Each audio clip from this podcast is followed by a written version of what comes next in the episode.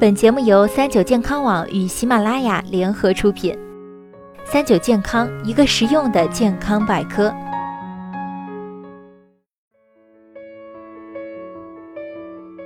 嗨，大家好，欢迎收听今天的健康养生小讲堂，我是主播探探。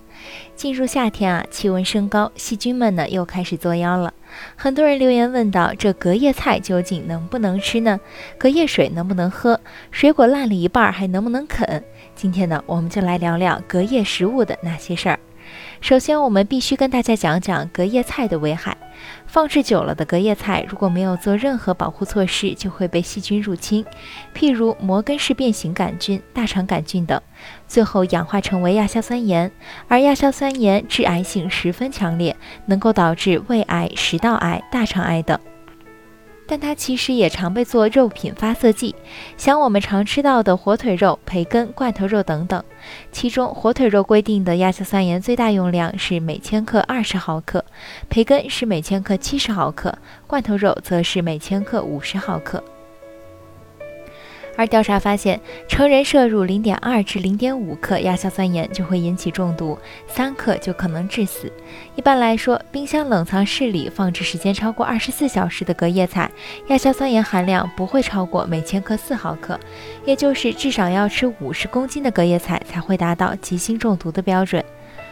如果想要判断是不是隔夜菜，除了看食物是否变黑、产生异味之外，出锅超过八小时的菜都在这个行列。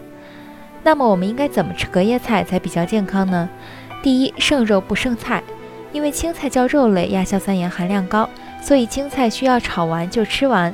不同青菜中隔夜后的亚硝酸盐含量不同，像芹菜、菠菜这类建议还是别隔夜吃了。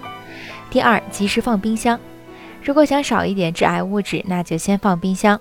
不过冰箱存放热的食物会产生较多的电力损耗就是了。第三，饭菜汤分开储存，放在一起容易导致细菌交叉感染，所以多用几个盘子存放会更好。另外，像是腌制食品，一般从开始腌制的两三天到十几天，腌菜中的亚硝酸盐最多，超过二十天以后，亚硝酸盐的含量会下降。所以，想要食用腌制食品，要先看看腌制时间。像是大家日常疑惑的隔夜水到底能不能喝，可以告诉大家，当水烧开超过三十分钟后，亚硝酸盐的含量会保持稳定，隔一夜不会有太大变化。而大家一般所说的千滚水即沸腾多次的水或持续沸腾的水，一项研究表明，一壶水即使煮沸六次，亚硝酸盐含量也低于安全水平，所以可以放心喝。